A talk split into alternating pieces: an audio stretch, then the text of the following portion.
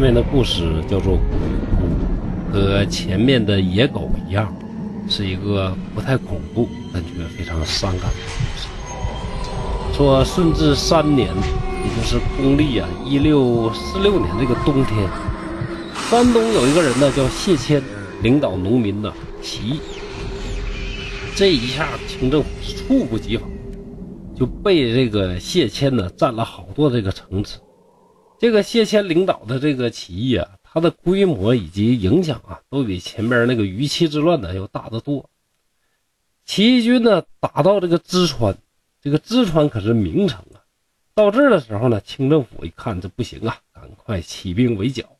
谢谦他们呢就占据了淄川县作为据点，县里边有头有脸的人家呀，这个大宅子全都被这个呃谢谦的人给占了。就变成了这个起义军的这个军营，其中呢有一个叫做这个王家啊，这个老王家这个家宅呢是很大，他被义军呢赶出了城，家里边呢也驻扎了许多这些起义的这个部队。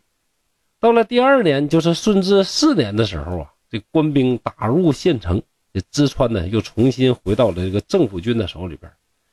那这一下啊，这个清兵啊可是。这个毫不含糊啊，是见到有这个呃起义相关的人呢，有一点点关系，直接就砍头，一时间是尸体呢是遍沟满野，血流成河呀。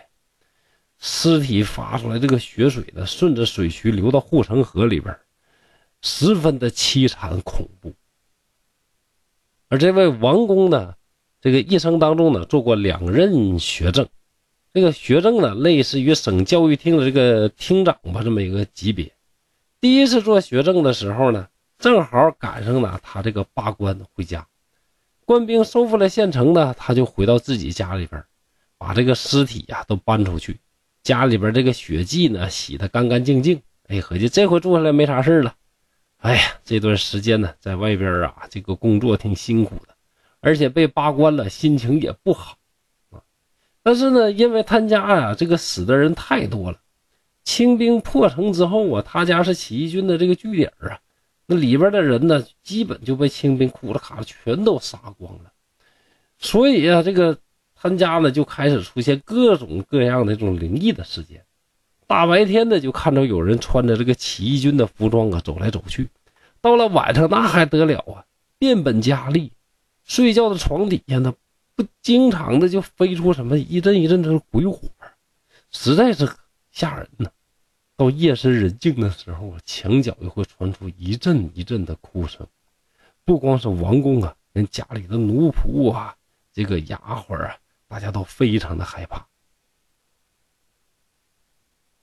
有一天呢，有一位王生，这个王生啊，路过我们这个王公家里边啊，大家别弄混喽。到他家借宿，你说借哪不好呢？非得上他家借宿，不到他家闹鬼。借宿啊，就睡到这个王公他家的客房里边，也是迷迷糊糊、半梦半醒，就恍惚的听这个床下有人叫他，就叫他这个名字。这个王生叫什么呢？叫浩迪。就听床底下有人喊：“浩迪，浩迪。”他低头看一看，哪有人？没人，就又打算睡觉。你看心也挺大，可是啊，这个浩迪的呼喊声不断，渐渐的声音是越来越大，越来越大。又有人哭喊着说：“浩迪，我死的好苦啊！”这个王生，这个王浩迪心想：“那你死不死跟我有什么关系呢？”哎呀，不管了，蒙头睡觉。可是啊，这哭声啊是越来越大。声音呢也越来越多，好像啊这个屋子里边有几百口子人一起在那阴阴恻恻的在那哭，一起在哭，说：“浩迪呀，我死的好苦啊！”那么这时在外边的这个王公呢，就听到客房里传出声音，手拿着宝剑是破门而入，大骂道：“你们哭什么哭？影响了客人睡觉？难道你们不认识我王学正吗？”这厉声厉色的，本以为这些鬼呢都会怕他，但是呢，这些鬼呢不但没有怕他，而且呢还纷纷的笑起来，都纷纷的嘲笑这位王公呢自以为是。这王公呢一看，这也没办法啊，只好第二天呢召集了许多的和尚啊、道士啊，摆起水陆道场，念经的念经，做法的做法，把这些可怜的人呢就超度了一下。按照这个水陆道场这个程序呢，晚上王公呢还准备了好多的饭菜呀、酒啊，撒在地上，让鬼呀吃饱了上路。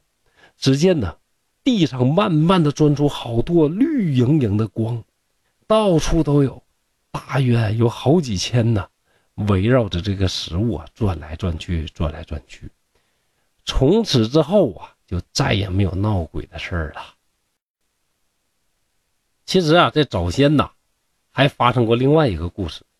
王公家有么个老仆人，起义部队占领王家的时候，这老仆人呢也没跑出去，结果呢就让这个起义部队的人呢给这个摁到那儿就干什么呢？给院子里边打个杂啊，做个饭呐，喂个马啥的。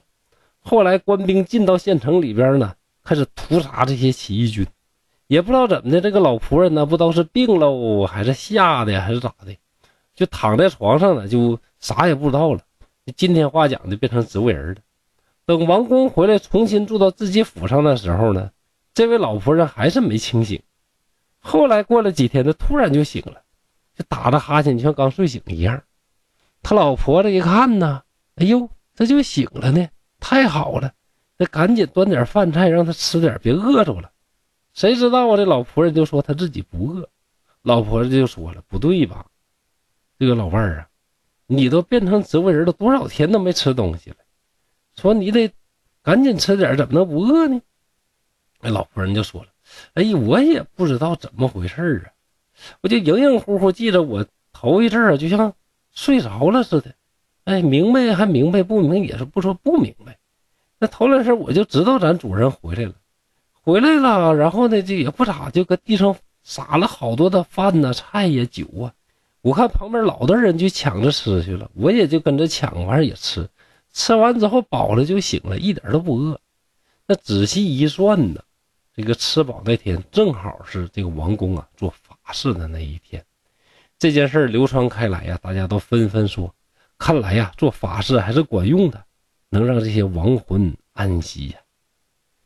意思是就说了，我怀疑呀，这个故事肯定那和尚道士编的，对吧？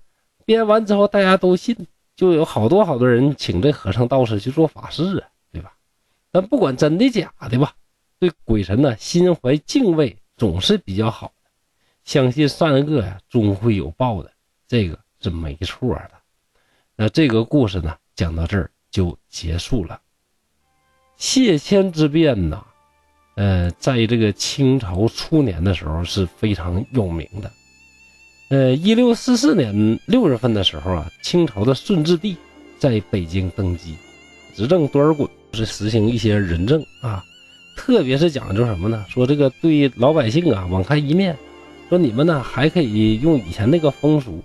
于是啊，这个山东地区啊传习而定，就是这个通知一下，大家一想，哎呀，这不就是换个老板换个皇上吗？跟谁不一样的就拉倒吧。没想到后来呢，就不知道咋的了。这多尔衮是抽风了还是咋？你？就下了一个剃发令啊！啊，下剃发令，下剃发令呢，就什么留发不留头，留头不留发。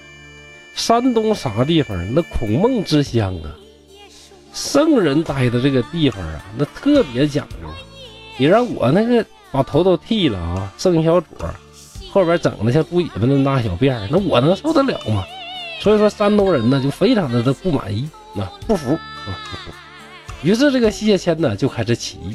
谢谦呢还不像那个于于七哈，于七呢这个多少嘛还有那么点儿这个功名啊。但是这个谢谦呢就是一个老百姓啊，他起义了之后呢影响面也非常大，攻破了这个好多这个城还有县呢，这震动了这个清朝这个政府。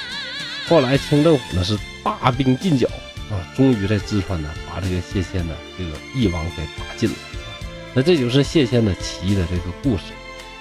在明末清初的这个过程当中啊，这个朝代交叠，呃，满清呢确实啊，在很多这个地方呢，为了维护他这个统治啊，就造成了很多呀这个大的这种惨案。特别有名的，就和谢贤起义之后发生那个什么扬州十日啊、嘉定山图啊，那等等啊，那这些事儿啊，都跟清初的这个统治者的一些暴政啊有很大的这个关系。那这个屠杀这个血案呢，留下了这个累累白骨。从这几篇故事当中啊，也确实体现出来，这个蒲松龄啊，面对人民涂炭啊、生灵倒悬呐，那深深的痛苦和无奈。好了，今天的聊斋故事就到这里，谢谢大家。